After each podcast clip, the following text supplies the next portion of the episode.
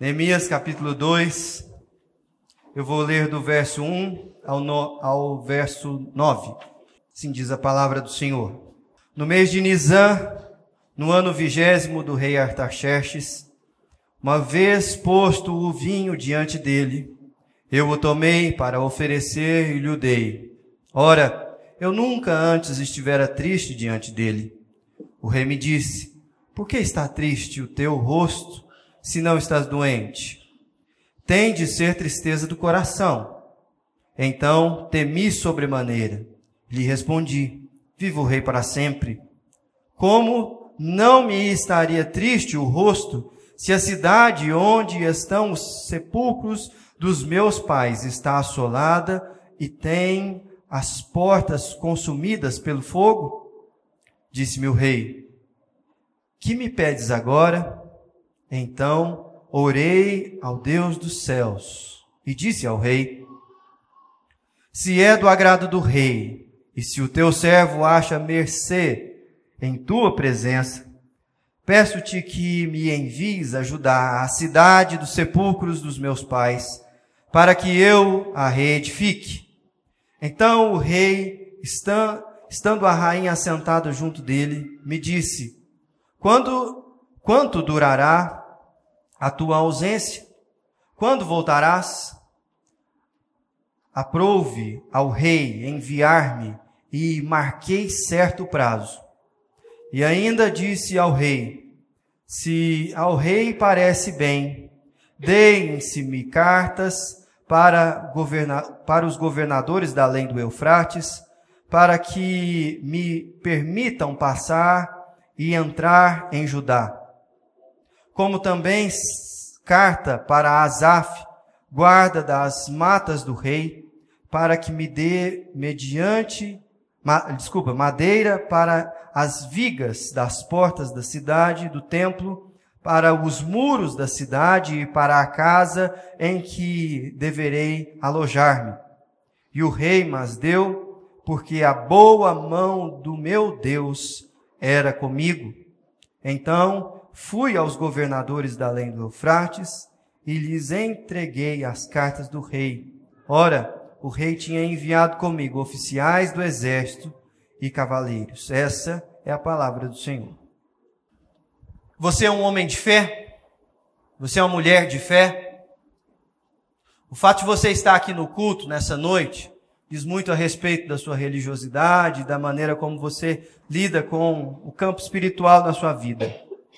Mas essa não foi a pergunta que eu te fiz. Eu te perguntei se você é um homem, uma mulher de fé. Esse é um traço marcante da sua personalidade. Você toma decisões, você administra os seus recursos, você ah, prioriza certas questões por conta da fé que você tem em Deus. Neemias foi um homem de fé.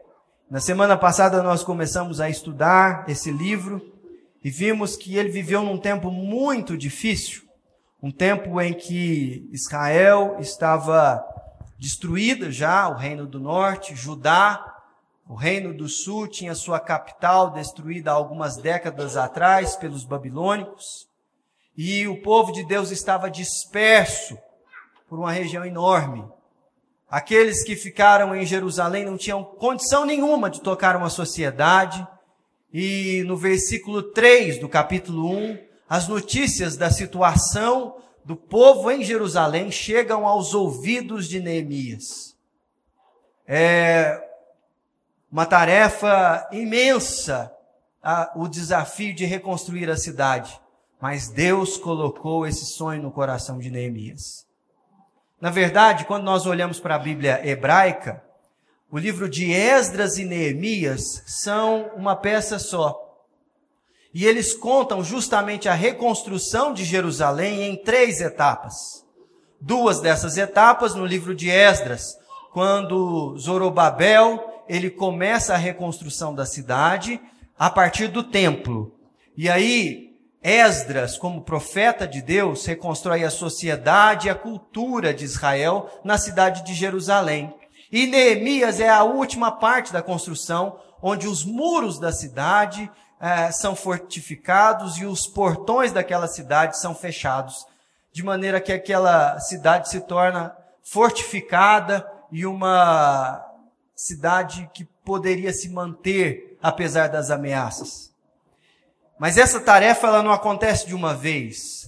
A notícia chega ao coração de Neemias e ele chora muito, ele passa semanas é, quebrantado diante da presença de Deus. O versículo 4 diz isso, do capítulo 1.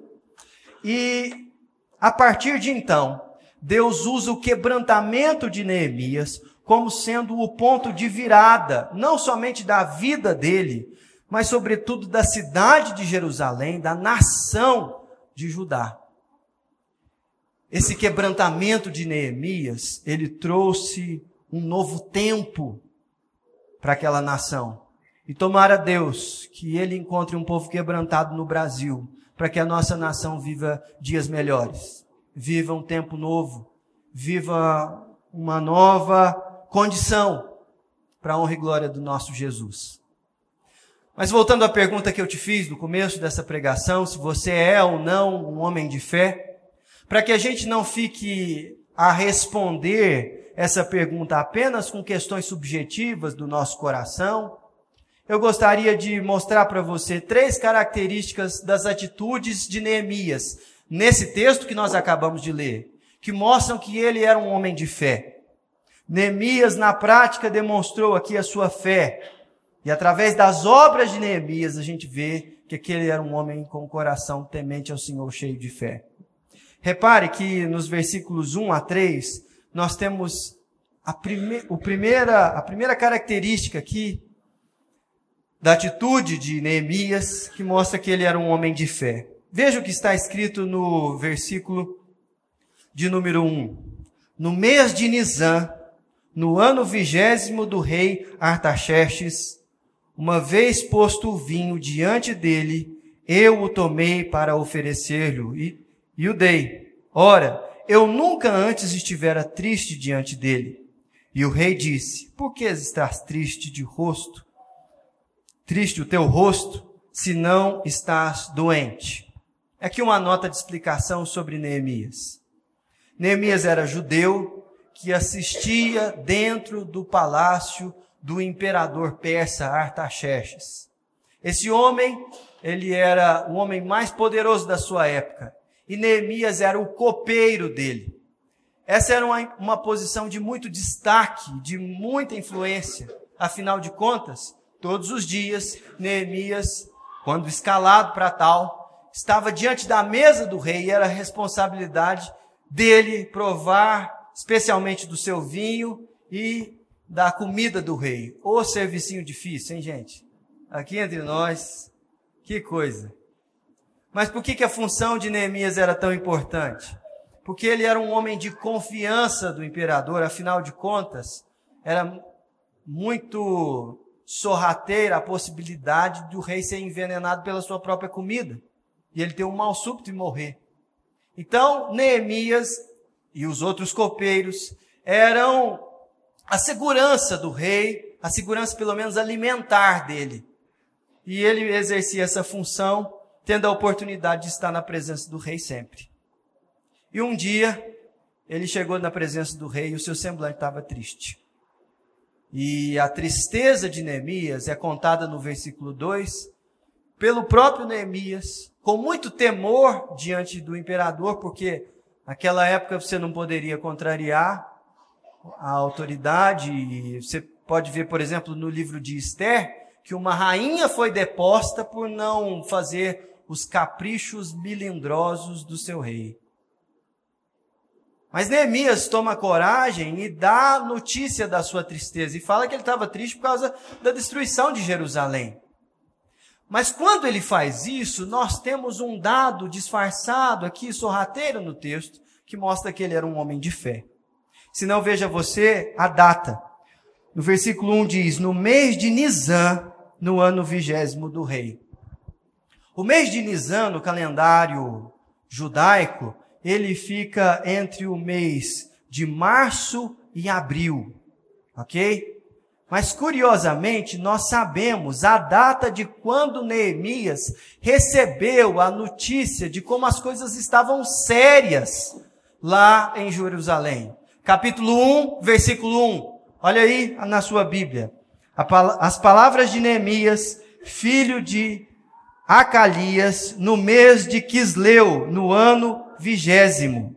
Era o mesmo ano, o vigésimo ano do reinado de Artaxerxes, mas aqui nós estávamos um pouco antes. E pelas contas aqui nós sabemos que entre o mês de Quisleu e o mês de Nisan se passaram quatro meses. Quatro meses. Então, Neemias, ele ouviu das notícias de Jerusalém, e se pôs a orar e a buscar ao Senhor, e somente quatro meses depois, ele falou com a autoridade máxima do império, porque foi perguntado por isso. E aqui, meus irmãos, nós vemos que Neemias teve a paciência e a fé, especialmente, para esperar Deus abrir uma porta para que ele agisse. Eu não sei você, mas eu me considero uma pessoa muito afoita e precipitada. Isso é muito ruim, porque quantas e quantas vezes nós agimos sem sabedoria, sem pedir conselhos ao Senhor e à Sua palavra, sem trazer aqueles homens que andam conosco em fé e pedir a opinião deles sobre como nós devemos agir. E nós nos precipitamos em coisas que são tão simples. Gente, andar por fé, muitas e muitas vezes, significará você esperar que Deus abra uma porta para que você depois dê o primeiro passo. E eu provo para você que isso está colocado aqui no coração de Neemias através de outros textos do Antigo Testamento. Se você abrir em Êxodo capítulo 14, o versículo 13 são palavras de Moisés, quando ele diz: Moisés, porém, respondeu ao povo: Não temais, aquietai-vos e vede o livramento do Senhor que hoje vos fará porque os egípcios que hoje vedes, nunca mais os tornareis a ver. Aqui Moisés está diante de um povo desesperado, que tem diante de si o mar vermelho e nas suas costas os exércitos de Faraó. E os exércitos de Faraó estão vindo uma velocidade tremenda, com seus carros e seus cavaleiros. E sabe o que Moisés diz para o povo? aquietai-vos. Precisa ou não precisa ter fé para obedecer uma palavra dessa? Precisa demais, gente. Porque naquele momento, Deus tinha tudo sob controle, ele ia abrir o mar, o pessoal ia passar e estava tudo certo. Mas a gente já leu a história. e eles estavam lá, na hora, no meio da ameaça. E se eles se apavorassem, começassem a sair correndo, a única coisa que eles conseguiriam é se distanciar um pouco mais da entrada que a, da passagem que Deus iria abrir. Mas eles se aquietaram e viram o livramento do Senhor. Vamos falar de uma situação menos extraordinária? Ruth, capítulo 3, o verso 18, diz o seguinte: então lhe disse Noemi, Noemi, a sogra de Ruth, conversando com ela: Espera, espera, minha filha, até que saibas em que darão as coisas, porque aquele homem não descansará enquanto não se resolver este caso ainda hoje. Aqui Noemi estava aconselhando a sua nora, que era viúva nessa altura do campeonato, e que elas estavam numa situação de extrema pobreza.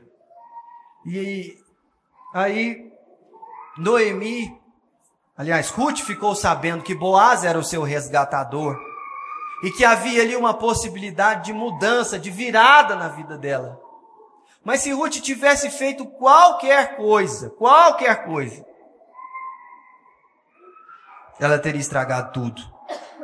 Ela teria colocado tudo a perder. Ela poderia inclusive chamar um escândalo sobre si. E aí a voz de sabedoria de Noemi falou assim: Olha, espera, não faça nada, não ponha tudo a perder, porque Deus vai resolver esse caso para encerrar um salmo. Salmo de número 46, o verso 10, o último verso desse salmo, diz: Aquietai-vos e sabei que eu sou Deus. Sou exaltado entre as nações, sou exaltado na terra. Meus irmãos, como é difícil se aquietar na presença de Deus quando nós estamos com medo, quando nós estamos sob ameaça, quando o salário acabou e tem muito mês ainda pela frente. Como é difícil. Mas uma demonstração de fé é aquietar o coração na presença do Senhor. Assim como o salmista do Salmo 131, Davi, diz que como criança desmamada no colo de sua mãe, assim é a alma dele para com ele mesmo, porque ele espera em Deus. Você é uma pessoa que espera em Deus. Isso fala muito sobre a natureza e o tamanho da sua fé. Se você age precipitadamente, se você não leva as questões para a presença de Deus antes de agir, então deve ser que você crê que o seu braço é mais forte do que o do Senhor. Ou é provável que você entenda que conhece mais da sua situação do que o próprio Deus, o que não faz sentido nenhum. Não faz sentido e a gente sabe disso. Mas por quê? Por que nós somos tão precipitados? Se a gente já sabe. Fé. Esperar em Deus exige fé. Mas curiosamente, a fé que Neemias demonstrou ter nesse texto, nessa passagem, não é aquela fé que espera em Deus na total inércia, sem agir em absolutamente nada. Que se você ler o versículo de número 4 do capítulo 1, você vê, tendo eu ouvido essas palavras, assentei-me e chorei, lamentei por alguns dias e estive jejuando, orando perante o Deus dos céus. É assim que alguém de fé espera em Deus.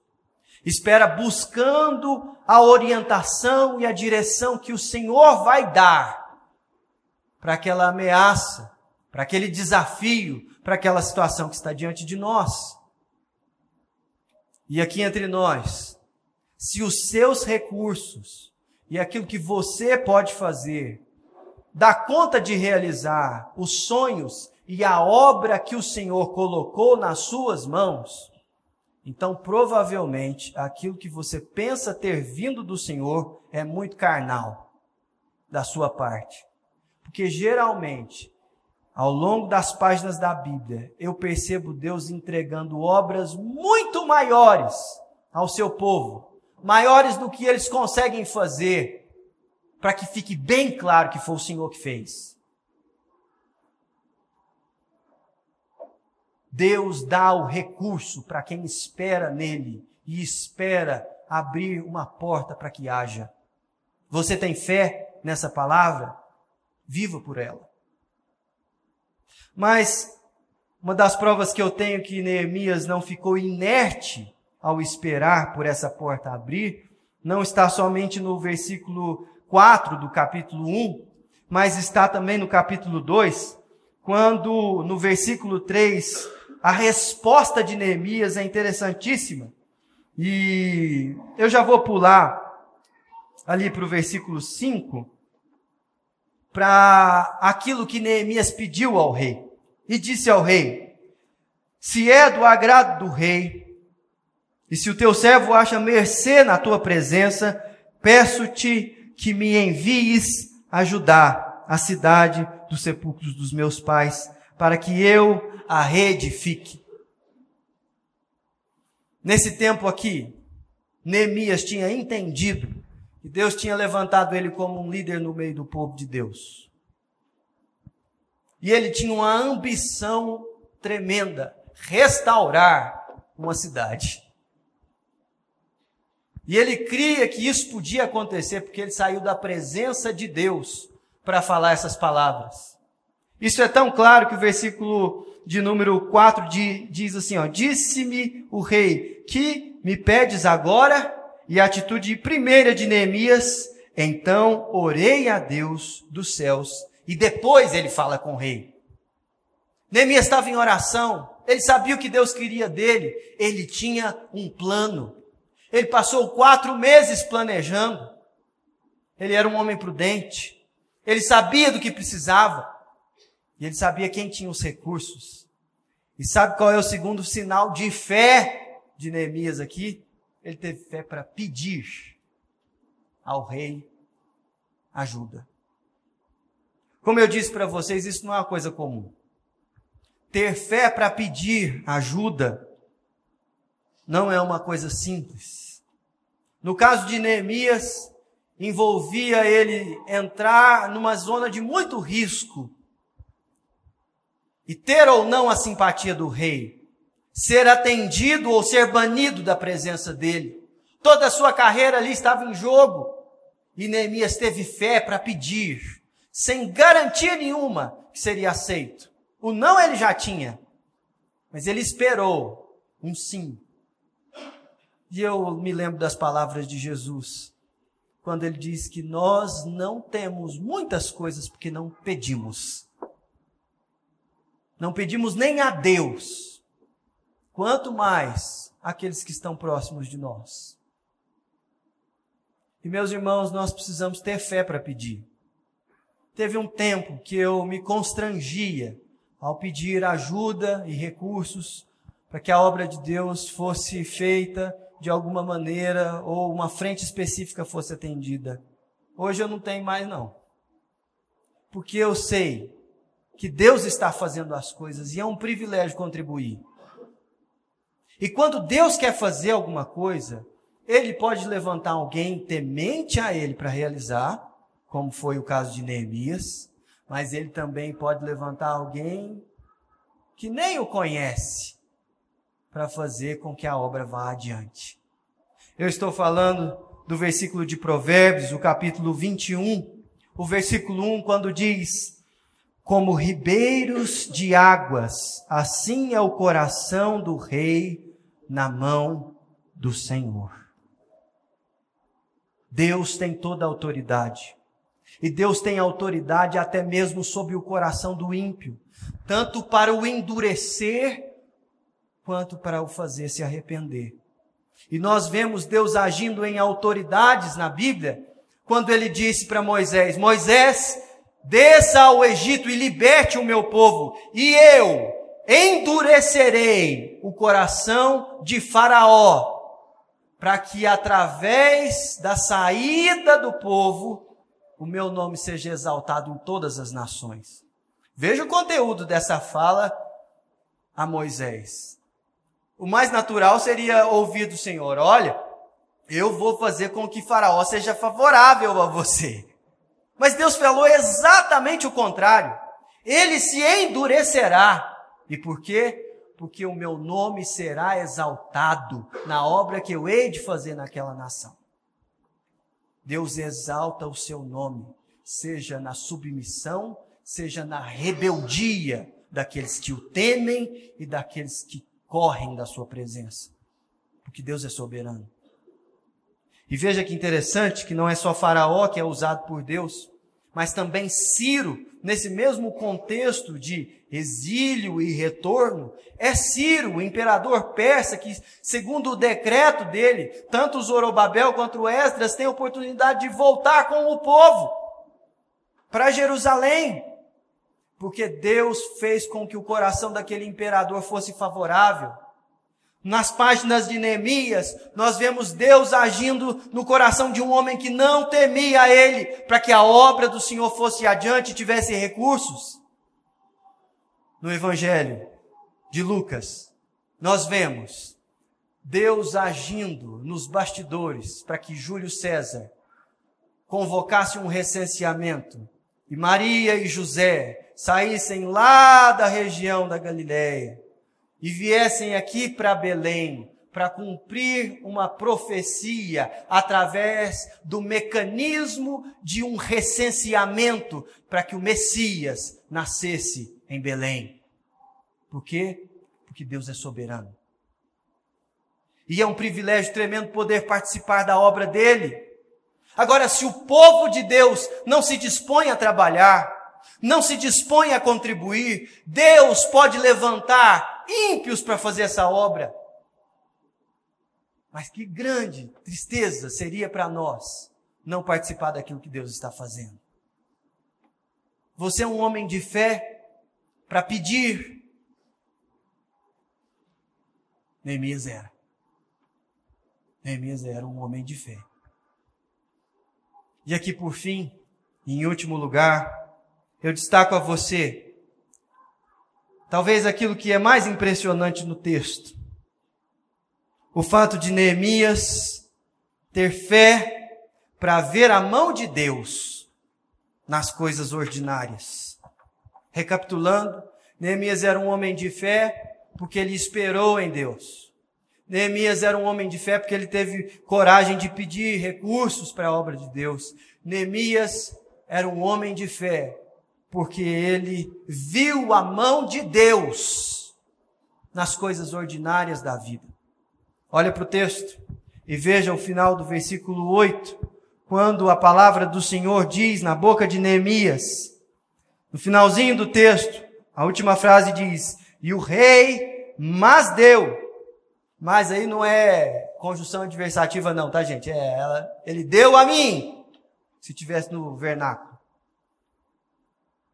Ele deu a mim tudo o que eu pedi, porque a boa mão do meu Deus era comigo. Neemias não atribui o favor do rei à generosidade do rei. Neemias não atribui a generosidade do rei à sua competência profissional em servir ao rei. Neemias não atribui a glória, aquilo que estava prestes a acontecer em Jerusalém, em nenhum outro personagem que senão no próprio Deus e na sua mão agindo na história. Mas Neemias teve olhos para ver isso. E, gente, não é fácil ver a mão de Deus nas coisas ordinárias da vida. Porque todos nós aqui gostaríamos, por exemplo, de ver milagres acontecendo, como no tempo de Moisés, ou dos profetas, ou até mesmo dos evangelistas, apóstolos. Porque parece quando a gente lê a Bíblia, especialmente o livro de Marcos, é milagre atrás de milagre, metralhadora de milagre. Se a gente tivesse em outra igreja. Mas o ponto é o seguinte. Ah, você já parou para pensar o quão especial é ver a mão de Deus nas coisas ordinárias da vida. Jesus, quando quis tra trazer paz para o nosso coração, ele falou assim: olha para os lírios do campo, olha o tanto que são bonitos. Nem Salomão, com toda a sua glória, se vestiu como qualquer um deles. E essa beleza está disponível para você por causa da providência do Senhor. Olha os passarinhos do céu, que estão ansiosos aí pra, pela chegada da primavera e das primeiras chuvas. Quando eles cantam, eles estão louvando ao Senhor, mas nenhum deles cai no chão sem que o Senhor permita. Porque Deus é o Deus das coisas ordinárias e a mão dele conduz a história. Aliás, a mensagem do Evangelho é que quando Deus quis mostrar o seu amor e o máximo da sua revelação, não foi fendendo o mar para que o seu povo passasse, não foi fazendo o Sinai fumegar e a terra tremer, não foi de nenhuma outra maneira, senão se encarnar na forma mais ordinária, no ventre de uma mulher. Jesus foi homem como eu e como você. Jesus viveu uma vida de restrições, de privações.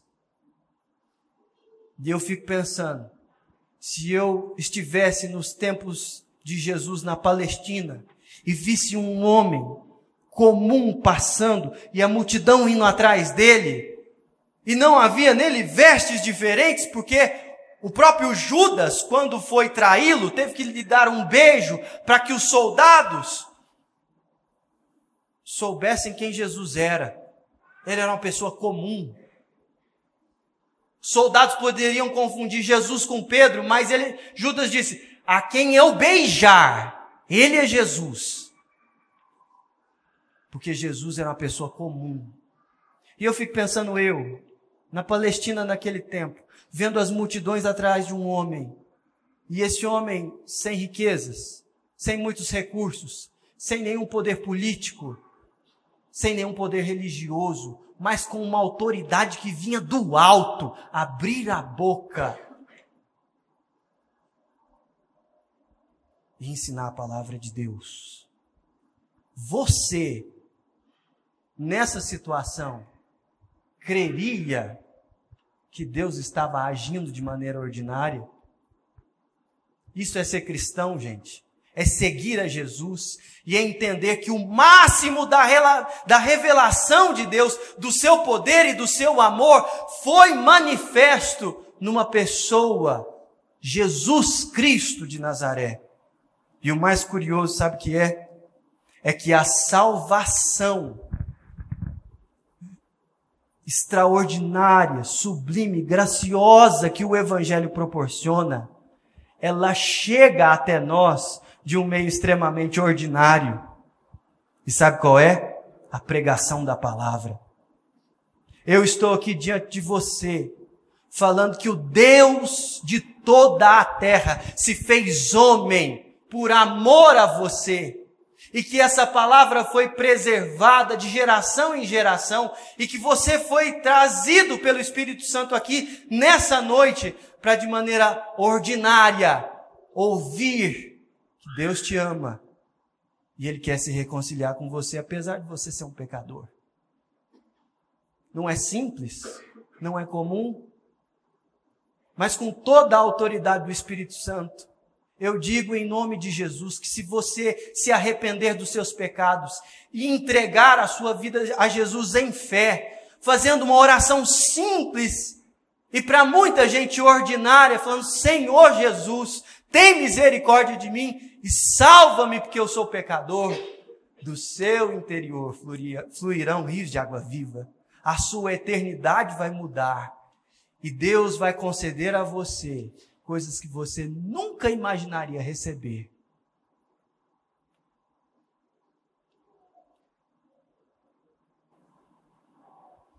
Você tem fé?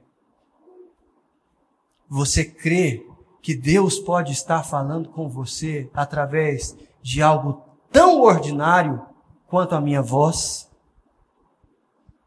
Porque se o Espírito de Deus testificar no seu coração que você é filho de Deus, não há milagre que possa testemunhar com mais força e potência no seu coração de que o Evangelho é verdadeiro. E nós estamos aqui porque Ele nos amou primeiro. Você crê? Se você é um homem de fé, espere em Deus tenha coragem para se dispor e para pedir que a obra do Senhor seja feita com os recursos do Senhor. E entenda que a mão poderosa de Deus está agindo de maneira sobrenatural no ordinário do nosso dia a dia. Feche os seus olhos, vamos orar. Em especial, eu quero orar com você que nunca acreditou que Deus podia falar com você e hoje você ouviu a voz de Deus. E você quer entregar sua vida a Jesus. Está na hora, é agora. Jesus trouxe você aqui para isso. Faça essa oração. Repita aí no seu coração, Senhor Jesus. Eu te entrego a minha vida, porque eu ouvi a tua voz. Porque o Senhor é o Deus de toda a terra que se fez homem, como eu, por amor a mim. Eu entrego ao Senhor a minha vida, porque eu creio que o Senhor me deu fé para isso nessa noite. Recebe o meu coração, faz morada em mim.